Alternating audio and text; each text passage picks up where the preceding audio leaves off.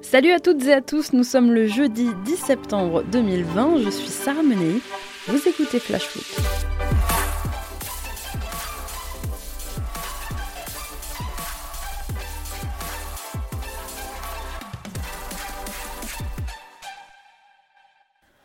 On commence par notre fait du jour, le retour de la Ligue 1 et la première du Paris Saint-Germain en championnat avec ce lance PSG qui a tant fait parler ces dernières semaines. Moins d'un mois après le Final 8 de Ligue des Champions, c'est le retour aux affaires courantes pour Paris. Le PSG lance sa saison avec une équipe inédite, remaniée en raison de l'absence de 7 joueurs contaminés au coronavirus. Rico, pas qualifié pour ce match, ce sera le Polonais Marcin Bulka dans les buts parisiens ce soir à Bollard. Sans Marquinhos, on devrait retrouver Idrissa Gueye en sentinelle. Edinson Cavani parti, Eric Choupo-Moting pas encore revenu, André Di Maria, Neymar et Mbappé en quatorzaine, Thomas Tuchel devrait aligner Pablo Sarabia côté droit, Julian Draxler côté gauche. Et on pourrait voir Arnaud Kalimwendo en pointe ce nom ne vous dit sûrement rien et c'est normal puisque le jeune garçon de 18 ans n'a encore jamais disputé le moindre match professionnel. Formé au Paris Saint-Germain, génération Kwasi, il a débuté en Youth League sous les ordres de Thiago Motta à seulement 16 ans et en 10 matchs, Kalimwendo a marqué 9 fois, dont un doublé contre Liverpool et un triplé face au Real Madrid la saison dernière. Des performances qui lui ont permis de signer son premier contrat pro l'été dernier. Kalimwendo s'entraîne aujourd'hui régulièrement avec les pros au camp des loges à lui de prouver ce soir qu'il est à la hauteur. L'entraîneur parisien a aussi fait appel à...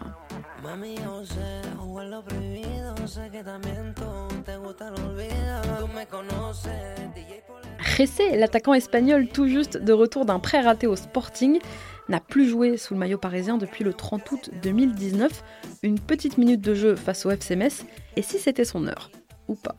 Existe aussi la tentation Xavi Simons, qui est du déplacement ce soir. La pépite hollandaise issue de la Masia a fait sa première apparition à l'entraînement avec les pros cette semaine. Le joueur d'à peine 17 ans pourrait placer une tête ce soir pour ce match décidément pas comme les autres. Allez, c'est parti pour notre traditionnel tour des clubs.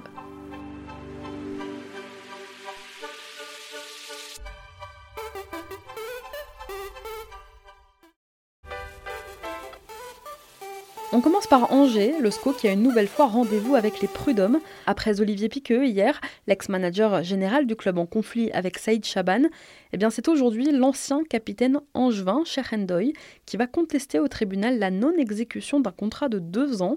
Alors pour recontextualiser, Endoy estime avoir signé un contrat pour la période 2019-2021, mais il s'est gravement blessé au genou en mars 2019.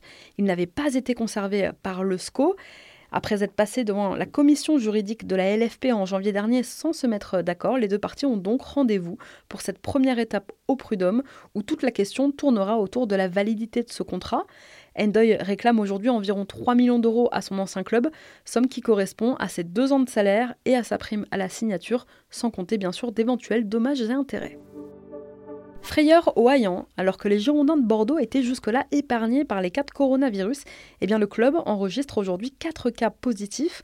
Pour l'instant, tous dans l'équipe réserve qui a dû annuler son dernier match de championnat face à Châtellerault. Les jeunes s'entraînent aujourd'hui de manière aménagée. Et par ailleurs, Benoît Costil, qui a été en contact avec Kylian Mbappé en équipe de France, a repassé lui un test ce matin. C'est un gros coup pour Brest qui a annoncé hier la signature de Steve Mounier. Alors qu'il était encore lié une saison avec Huddersfield en Championship, eh bien l'attaquant international béninois quitte l'Angleterre. Il s'est engagé pour 4 ans en faveur du club breton. Il va retrouver la Ligue 1 3 ans après l'avoir quitté. Le montant du transfert de l'ancien Montpellierin s'élève à 5 millions d'euros. Coup de filet à Dijon, soupçonné d'avoir participé depuis le mois de février à des vols par effraction au domicile de quatre joueurs du DFCO. Deux hommes ont été placés en garde à vue euh, mardi. Selon les informations du journal L'équipe, il s'agirait de deux hommes âgés de 31 ans. L'un d'eux a été pris en flagrant délit de cambriolage. Le préjudice subi par les victimes s'élèverait à 50 000 euros. Périmètre du port du masque élargi ce soir à Lens en raison du match face au Paris Saint-Germain. Le préfet du Pas-de-Calais, Louis Lefranc, a décidé de rendre obligatoire le port du masque dans certains secteurs de Lens, dont le parvis du stade Bollard, et ce jusqu'au 6 octobre. Le LOSC a dévoilé hier sa nouvelle mascotte. Elle s'appelle Doggy Dog Junior. Elle porte la casquette du LOSC à l'envers et le maillot des dogs floqué 59, quoi d'autre. Elle a même son propre compte sur Instagram. Snoop Doggy Dog. Alors qu'est-ce qu'on attend? Lorient prête l'un de ses espoirs, passé pro chez les Merlus la saison dernière après y avoir effectué toute sa formation. Junior Burban vit un début de saison assez particulier. Prêté cet été à Cholet pour s'aguerrir en national, et eh bien le jeune attaquant de 20 ans a déjà mis fin à son aventure en raison d'un manque de temps de jeu.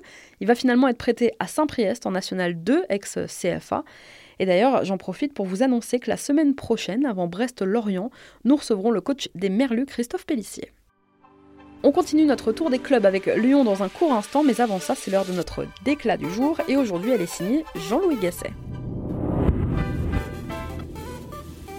Si vous l'avez loupé, à 48 heures du choc face à l'OL, l'entraîneur des Girondins était en conférence de presse hier au Hayan.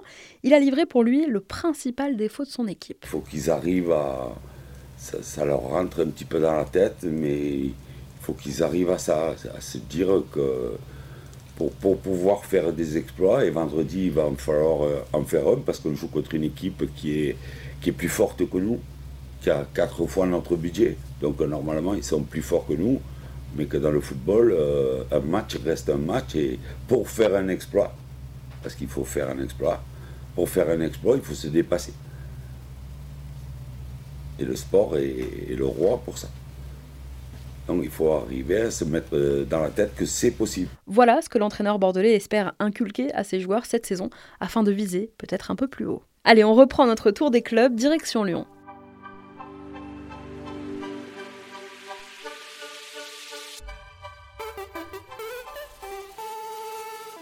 Alors que la piste euh, Memphis au Barça se précise, dans le même temps, c'est Cyprien Tataroussanou, le gardien roumain, qui quitte Lyon et part à l'AC Milan devenir doublure de Gianluigi Donnarumma.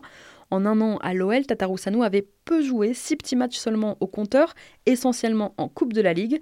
Alors il s'en était plein, il avait demandé à ses dirigeants un bon de sortie. Eh bien le transfert devrait être officialisé dans la journée à l'issue de la visite médicale du joueur en Italie.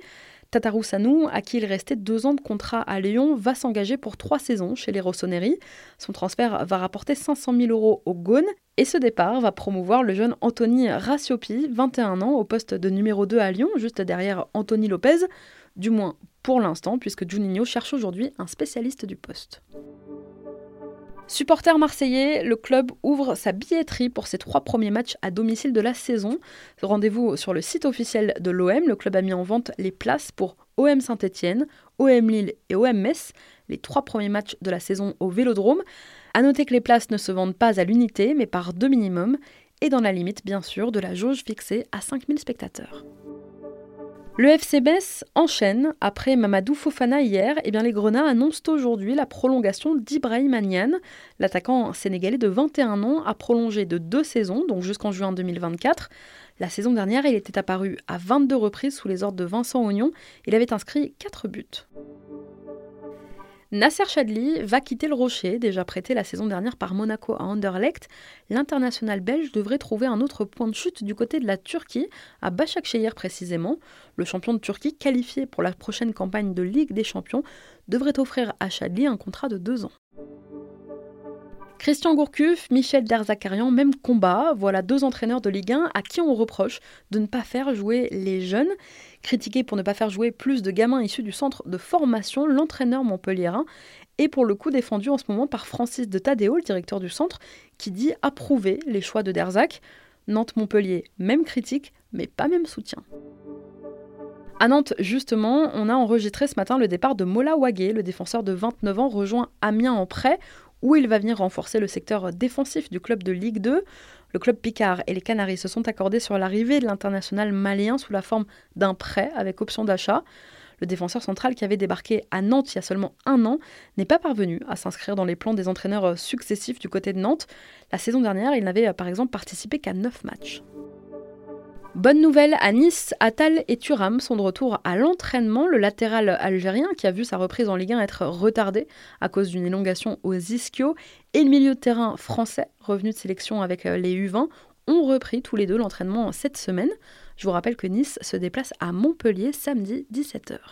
On reprend notre tour des clubs dans un court instant. Avant ça, on se cultive un petit peu.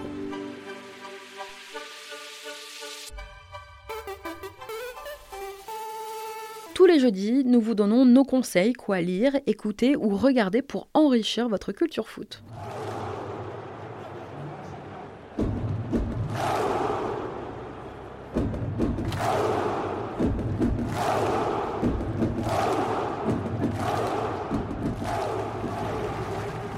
Coup de projecteur aujourd'hui sur le film Joueuse qui est en salle depuis hier, documentaire qui suit au plus près l'équipe féminine de l'Olympique lyonnais. La réalisatrice Stéphanie Gillard a voulu aller au-delà du simple documentaire sportif et c'est avant tout une histoire humaine qu'elle vous raconte. Le film vous plonge dans les coulisses du vestiaire des Lyonnaises, d'entraînements en compétition et de doutes en victoire. Avec son regard féministe, le film aborde aussi plus largement la place des femmes dans le sport et dans la société. Présenté au prestigieux festival d'Angoulême, la critique est unanime. Julie Gaillet, qui en est la productrice et qui a joué dans Delphine 1, Yvan 0 de Dominique Farrugia en 96, prouve encore une fois tout son attachement au monde du foot. Cette envie de victoire, cette histoire, tous ces titres, c'est quelque chose que tu peux assimiler vite, je pense, quand tu arrives, et que nous, on continue à transmettre. C'est aussi pour ça qu'on continue de gagner. Des sorties de bouquins aussi. Olivier Giroud sort son autobiographie. Aujourd'hui, ça s'appelle Toujours y croire. Publié chez Plomb, l'attaquant des Bleus s'y raconte sa foi, sa famille, les critiques, mais aussi l'importance de la persévérance dans une carrière à lire si vous voulez en apprendre plus sur celui qui a marqué mardi sur penalty son 40e but en équipe de France. Sorti aussi en librairie et en numérique aujourd'hui, Cher football français, nouvel ouvrage de Daniel Riolo qui sera notre invité jeudi prochain dans Flash Foot. Sa lettre ouverte au foot français sort aujourd'hui. Alors il paraît que les punchlines sont au rendez-vous, on va prendre le temps de le lire et on vous débriefe ça la semaine prochaine. Allez, on reprend notre tour des clubs, on part à Nîmes.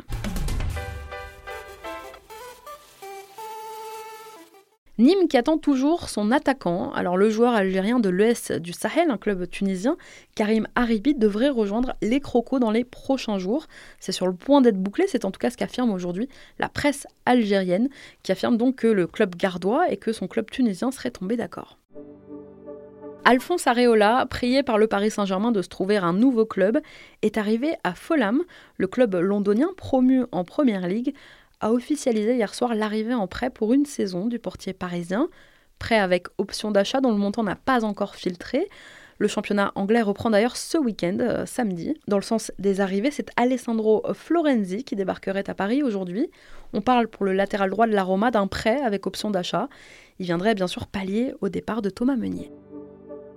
À Reims, le président Caillot protège sa pépite. Alors on le sait, Marseille est en quête d'un buteur pour concurrencer Dario Benedetto. Et pour ça, eh bien, l'OM avait activé la piste El Bilal Touré. Mais le président rémois a définitivement enterré les espoirs marseillais en déclarant que son joueur de 18 ans ne disposait pas de bon de sortie.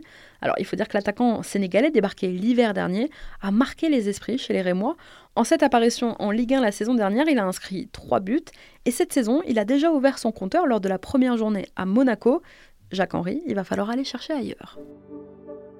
À Rennes, si Edouard Mendy était amené à partir à Chelsea, eh bien le club penserait à Rui Silva pour lui succéder. Selon West France, le Stade Rennais aurait approché son club, Grenade, et aurait même soumis une offre de 8 millions d'euros.